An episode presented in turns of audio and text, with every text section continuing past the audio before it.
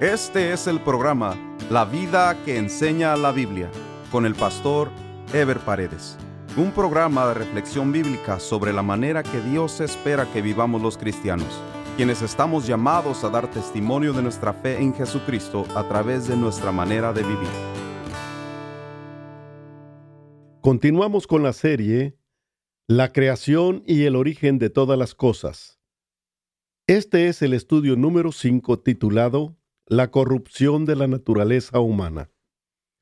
El capítulo 4 de Génesis nos habla de los primeros tres hijos de Adán y Eva, quienes en su orden son Caín, Abel y después Set. ¿Podría ser posible que Adán y Eva hayan tenido otros hijos antes de ellos o entre ellos? Lo cierto es que no se indica, y la narración más parece determinar que ellos tres fueron los primeros hijos de la pareja la cual tuvo muchos hijos después, según Génesis 5.4, que dice, y fueron los días de Adán después que engendró a Set, ochocientos años, y engendró hijos e hijas. Caín y Abel son mencionados en su concepción y nacimiento, y luego ya en su edad adulta, cuando se indica su oficio o trabajo de cada uno de ellos. La indicación de sus oficios determina la importancia del trabajo desde el principio. Aunque no se indica a qué edad empezaron a trabajar, lo cierto es que tuvieron una inclinación definida, Caín por la agricultura o labranza, mientras que Abel por ser pastor de ovejas. Es indudable que Caín y Abel fueron enseñados por sus padres sobre Dios su Creador y a presentar ofrendas de gratitud al mismo. Caín iba a presentar su ofrenda a Dios conforme lo que tenía o lo que había recibido de Dios en su trabajo. Por eso de la cosecha de su siembra trajo a Dios su ofrenda. Mientras tanto Abel lo haría a través también de lo que él tenía, que era su rebaño de ovejas. Ambos dieron lo que podían dar, de lo que tenían. Dios no esperaba que le presentaran ofrenda de lo que no tenían. Sin embargo, Génesis 4:4 dice, Y aconteció andando el tiempo, que Caín trajo del fruto de la tierra una ofrenda a Jehová, y Abel trajo también de los primogénitos de sus ovejas, de lo más gordo de ellas. Y miró Jehová con agrado a Abel y a su ofrenda, pero no miró con agrado a Caín y a la ofrenda suya. Y se ensañó Caín en gran manera y decayó su semblante. Abel escogió de lo mejor que tenía, de los primogénitos de sus ovejas y de lo más gordo. En otras palabras, Abel le ofreció a Dios lo mejor que tenía. Mientras que de la ofrenda de Caín no se menciona que haya habido alguna escogencia entre lo mejor. En otras palabras, Caín no le ofreció lo mejor que tenía a Dios. La calidad de la ofrenda de cada uno de ellos reflejaba su actitud hacia Dios. Por esa razón Dios vio con agrado a Abel y su ofrenda, es decir, vio el corazón de Abel y le agradó su ofrenda. En cambio, no vio con agrado el corazón de Caín y no le agradó su ofrenda. La ofrenda de Abel fue un verdadero acto de obediencia y de fe, como dice Hebreos 11:4. Por la fe, Abel ofreció a Dios más excelente sacrificio que Caín, por lo cual alcanzó testimonio de que era justo dando Dios testimonio de sus ofrendas y muerto aún habla por ella. La actitud de Caín revela la dureza de su corazón. Ante el desagrado de Dios, Caín se llenó de ira y decayó su semblante, o sea que se molestó en gran manera. Dios entonces le hace conciencia de que lo que sucedió es una consecuencia de la inclinación de su corazón y su falta de interés para agradar a Dios. El hacer bien tiene su recompensa y el hacer el mal tiene sus consecuencias. Caín sería dominado por su enojo y le abriría las puertas a la venganza contra su hermano. La actitud y la ofrenda de Caín y Abel son representativas de su nivel de comunión con Dios. Abel agradó a Dios y Caín se inclinó hacia el mal, matando a Abel su hermano. El relato del capítulo 4 abarca un periodo de tiempo muy amplio que no se puede determinar, como tampoco se puede determinar un orden cronológico en los hechos o eventos. ya que no es el propósito del escritor narrar una historia con la sucesión y explicación de los mismos, sino simplemente indicar la decadencia inicial de los hombres que prefirieron el pecado y que deben ser vistos como la simiente del pecado señalada en Génesis 3, pero también a la vez señalar la esperanza que hay para los que se acogen a la gracia de Dios. Lo que Dios le había anticipado a Caín sucede cuando éste da lugar a la ira y descarga su odio hacia Abel. Esa sería la primera señal de la enemistad entre la simiente del pecado y la simiente de la mujer. Termina con el derramamiento de la sangre inocente de Abel. Cuando Dios le dice a Caín, la sangre de tu hermano clama a mí desde la tierra, es para darle a entender que el juicio de Dios debe ejecutarse ante la manifestación del pecado. No hay ni arrepentimiento ni remordimiento en la respuesta de Caín. Hay en cambio una mezcla de soberbia y orgullo.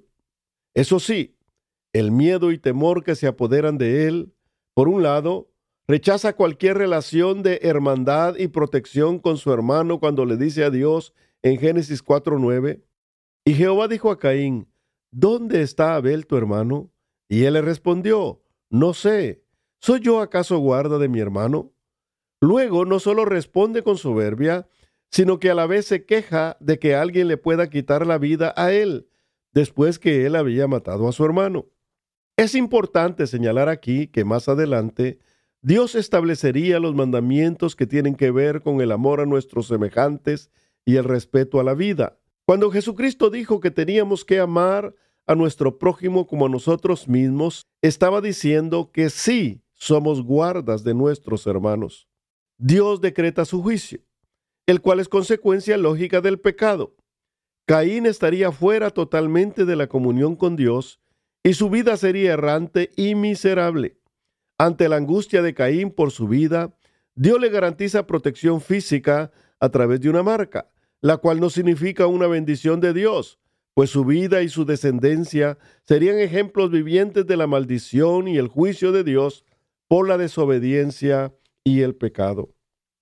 Es evidente que Caín estaba pensando únicamente en él, y él sabía que Adán y Eva tenían o tendrían más hijos, y que cualquiera de ellos lo podría matar, así como él mató a su hermano. Por lo tanto, no se debe pensar que se estaba refiriendo a otros habitantes de la tierra que ya existían aparte de Adán y Eva y sus descendientes. Algunos creyentes quieren forzar en las palabras de Caín la existencia de una generación diferente a la generación que surgió de Adán y Eva.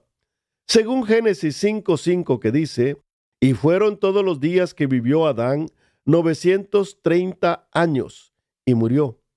Adán y Eva tuvieron más hijos después de Set, como lo registra Génesis 4.18. Además, Set pudo haber desarrollado también una nueva generación. Esta misma lógica se debe aplicar al preguntarse sobre la procedencia de la esposa de Caín, pues los hechos que sucedieron en periodos largos y diferentes son narrados en el mismo capítulo como una sola historia. La descendencia de Caín iba a mostrar la misma inclinación al pecado. Los capítulos 4 y 5 de Génesis mencionan a un descendiente de Adán y Eva llamado Lamec. La información que se da de Lamec en esos pasajes es para evidenciar la soberbia y la desviación de la descendencia de Caín. Lamec toma dos mujeres y se burla con ellas de la marca que Dios le había puesto a Caín, dando a entender con soberbia que su inclinación al pecado sería más grande que la de su ancestro Caín.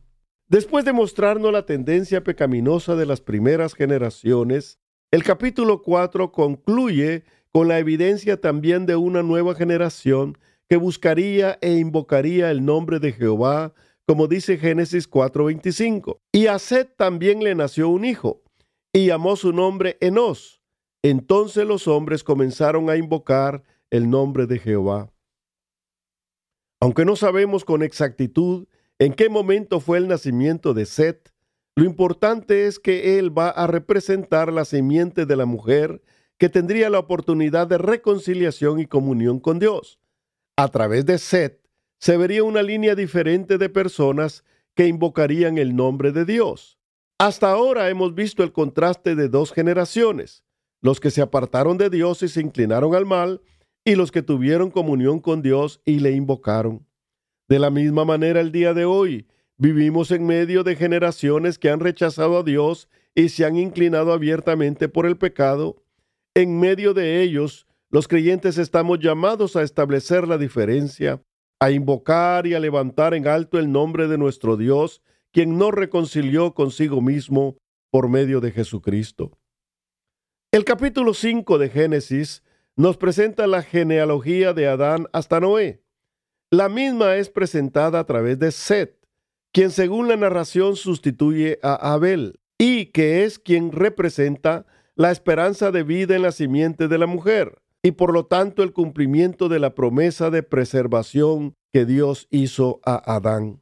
La genealogía es selectiva y no pretende ser cronológica ni presenta necesariamente a los hijos primogénitos. De hecho, no aparece ni Caín ni Abel en la misma, por lo que la edad del primer hijo mencionado no significa necesariamente que hasta esa edad empezó a tener hijo la persona. La genealogía de Adán se cuenta a partir de Set, o sea que es reconocida como la generación que comenzó a invocar el nombre de Dios. Por lo que la genealogía de Caín es dejada por un lado, como la generación que se apartó de Dios. Esta es, por lo tanto, la generación que tuvo comunión con Dios según Génesis 5. Adán tuvo a Set a los 130 años y Adán vivió 930 años. Adán y Eva, pues, tuvieron muchos hijos e hijas. Esto no necesariamente quiere decir que los tuvieron hasta después de tener a Set, sino que en el recuento de sus años de vida se señala lo prolífico de su descendencia. Es obvio entonces deducir que la mujer de Caín salió de la misma descendencia de Adán y que hubo muchos hijos e hijas que se casaron entre ellos. Set tuvo a Enos a los 105 años y vivió 912 años. Más adelante se menciona a Jared, quien tuvo a Enoch a los 162 años. Enoch caminó con Dios y la Biblia lo menciona como ancestro de José en el Nuevo Testamento pero también es mencionado en el libro de Hebreos como alguien que agradó a Dios, como dice Hebreos 11:5. Por la fe, Enoc fue traspuesto para no ver muerte, y no fue hallado porque lo traspuso Dios, y antes que fuese traspuesto, tuvo testimonio de haber agradado a Dios.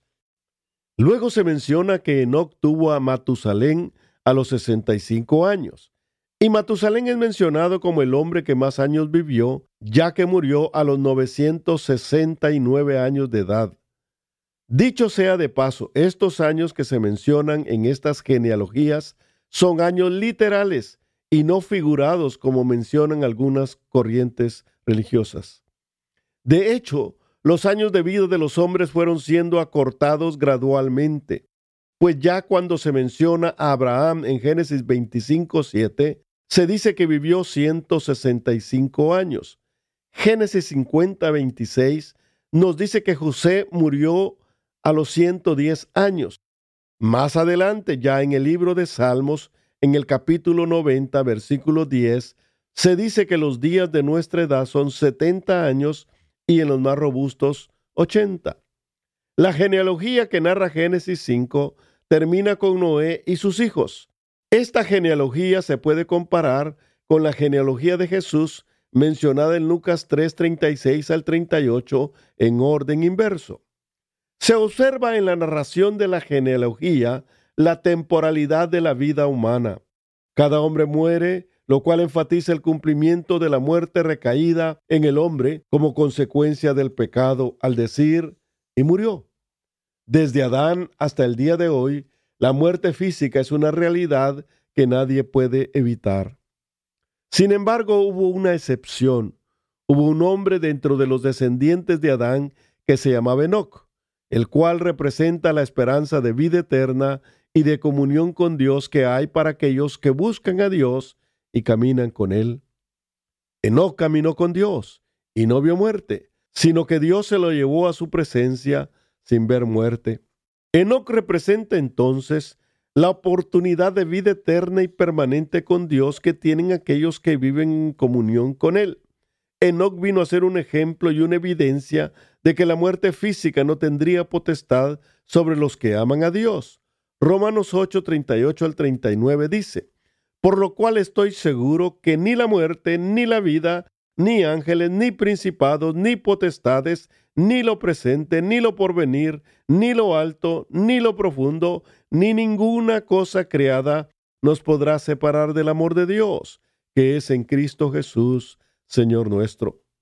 El hecho de que Enoch haya caminado con Dios y no haya conocido la muerte, representa la esperanza de todo creyente que tiene comunión con Dios para tener vida eterna. O sea que el ciclo de la muerte fue interrumpido por Enoch como anticipo de la victoria sobre la muerte que tuvo Jesucristo en la cruz del Calvario. El capítulo 6 de Génesis nos muestra cómo la corrupción llega a la generación de los hijos de Dios. Génesis 6 del 1 al 3. Aconteció que cuando comenzaron los hombres a multiplicarse sobre la faz de la tierra y les nacieron hijas, que viendo los hijos de Dios que las hijas de los hombres eran hermosas, tomaron para sí mujeres, escogiendo entre todas, y dijo Jehová, no contenderá mi espíritu con el hombre para siempre, porque ciertamente él es carne, mas serán sus días ciento veinte años. La consumación de la desviación de la generación que invocaba el nombre de Dios se da cuando los llamados hijos de Dios se empiezan a casar con las hijas de los hombres, una manera de identificar la relación entre la descendencia de Seth y la descendencia de Caín. Esta unión dispar no se refiere a la mezcla de seres celestiales o angelicales con mujeres naturales, como se ha querido interpretar erróneamente. Los seres celestiales, o sea, los ángeles, no establecen ningún vínculo terrenal y menos en el área sexual, pues los ángeles no tienen sexo. Mateo 22:30 dice, porque en la resurrección ni se casarán, ni se darán en casamiento, sino serán como los ángeles de Dios en el cielo. Esto nos da a entender claramente que los ángeles son seres asexuales. La sexualidad es un atributo distintivo de la naturaleza humana y terrenal y no existe en el ámbito espiritual y los ángeles son seres espirituales.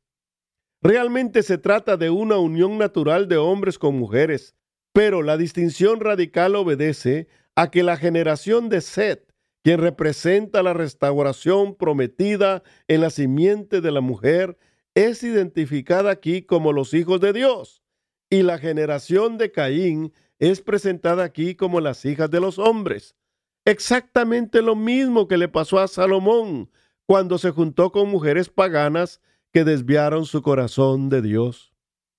Las dos líneas genealógicas, la simiente del pecado de Caín y la simiente de la restauración de Set, que en los capítulos anteriores habían sido claramente distinguidas, empezaron a mezclarse y a corromperse, produciéndose una sola generación apartada de Dios y entregada al pecado, alejándose cada vez más de la dependencia y comunión con Dios hasta el extremo de provocar el arrepentimiento divino. En medio de ese cuadro de degeneración humana se nos presenta la excepción de Noé como el hombre que representaría la esperanza para la humanidad por su justicia y su temor de Dios. Los gigantes a los que se refiere Génesis 6.4, que dice, habían gigantes en la tierra en aquellos días, y también después que se llegaron los hijos de Dios a las hijas de los hombres, y les engendraron hijos. Estos fueron los valientes que desde la antigüedad fueron varones de renombre. Tampoco son ángeles o seres celestiales, ni mucho menos otra generación preexistente. La referencia, si se toma literalmente, debe entenderse como personas que sobresalían de los demás por su estatura, como Goliat, quien medía seis codos y medio, aproximadamente dos metros y medio, o siete pies y medio de altura. El arrepentimiento que Dios manifiesta en el versículo 6 es por la degeneración a que había llegado la naturaleza humana en los días de Noé. Lo que aquí se menciona como arrepentimiento realmente sugiere la idea de indignación. por la corrupción de sus criaturas, corrupción que determina el inevitable juicio de Dios sobre las mismas. El extremo de la contaminación del pecado alcanza aún a los hijos de la simiente de Eva en Set, que estaban supuestos a tener comunión con Dios. Dios no puede arrepentirse, pero sí compungirse y ser movido por las actitudes humanas sin que esto implique cambio de su carácter o desconocimiento de las cosas, pues Dios ya sabía lo que iba a pasar. Pero en medio de la corrupción, un hombre se preserva íntegro y se constituye no solo en un ejemplo de la posibilidad de vivir en integridad en medio del pecado, por generalizado que éste sea, sino que también Dios utiliza a Noé para preservar la creación y sobre todo para preservar sus propósitos de redención en la humanidad. En el próximo programa estaremos viendo el juicio de Dios a través del diluvio y la esperanza de salvación provista a través del arca de Noé. Nos vemos en el siguiente programa. Dios les bendiga. Este fue el programa La vida que enseña la Biblia con el pastor Ever Paredes. Este programa fue patrocinado por la iglesia La Puerta Abierta, ubicada en Irvine, en el condado de Orange, California.